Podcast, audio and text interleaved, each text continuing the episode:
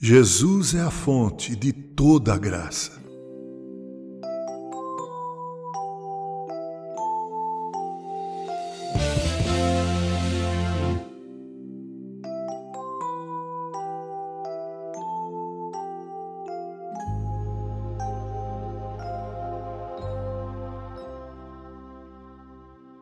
Na segunda carta que Paulo escreveu ao seu filho na fé, Timóteo, o pastor Timóteo, ele disse assim no versículo 1 do capítulo 2: abre aspas, fortifica-te na graça que está em Cristo Jesus, fecha aspas.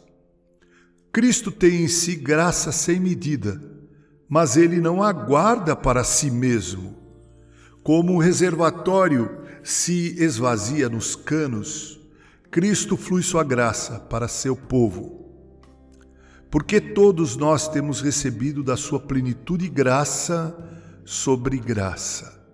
Parece que ele a tem apenas para dispensá-la sobre nós. Jesus é como a fonte, sempre fluindo, mas apenas para suprir os vasos vazios e os lábios sedentos dos que se aproximam. Como uma árvore, ele dá frutos doces, não para ficarem pendurados nos galhos, mas para serem colhidos por quem necessita.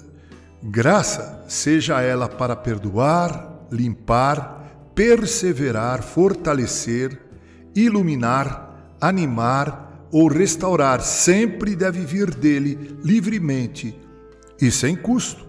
Afinal de contas, é graça. Não há uma obra da graça que ele não tenha concedido ao seu povo. Assim como o sangue que flui do coração para todo o corpo pertence igualmente a cada um dos membros, assim as influências da graça são heranças de cada santo unido ao Cordeiro.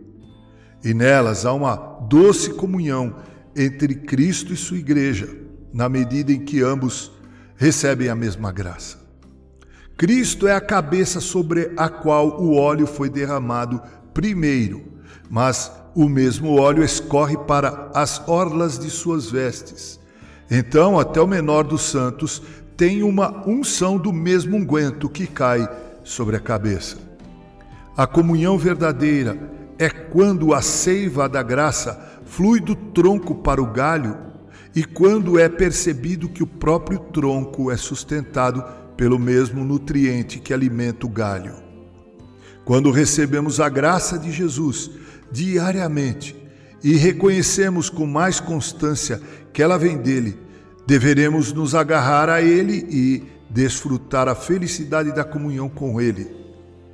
Façamos uso diário de nossas riquezas e sempre voltemos a ele como nosso Senhor na aliança, buscando nele o suprimento para todas as nossas necessidades com o mesmo arrojo com que os homens tiram dinheiro de suas carteiras.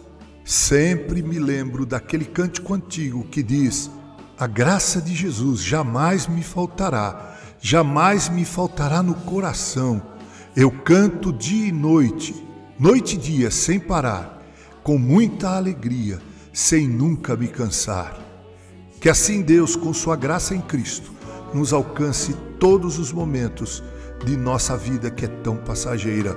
Com carinho, Reverendo Mauro Sergio Aiello.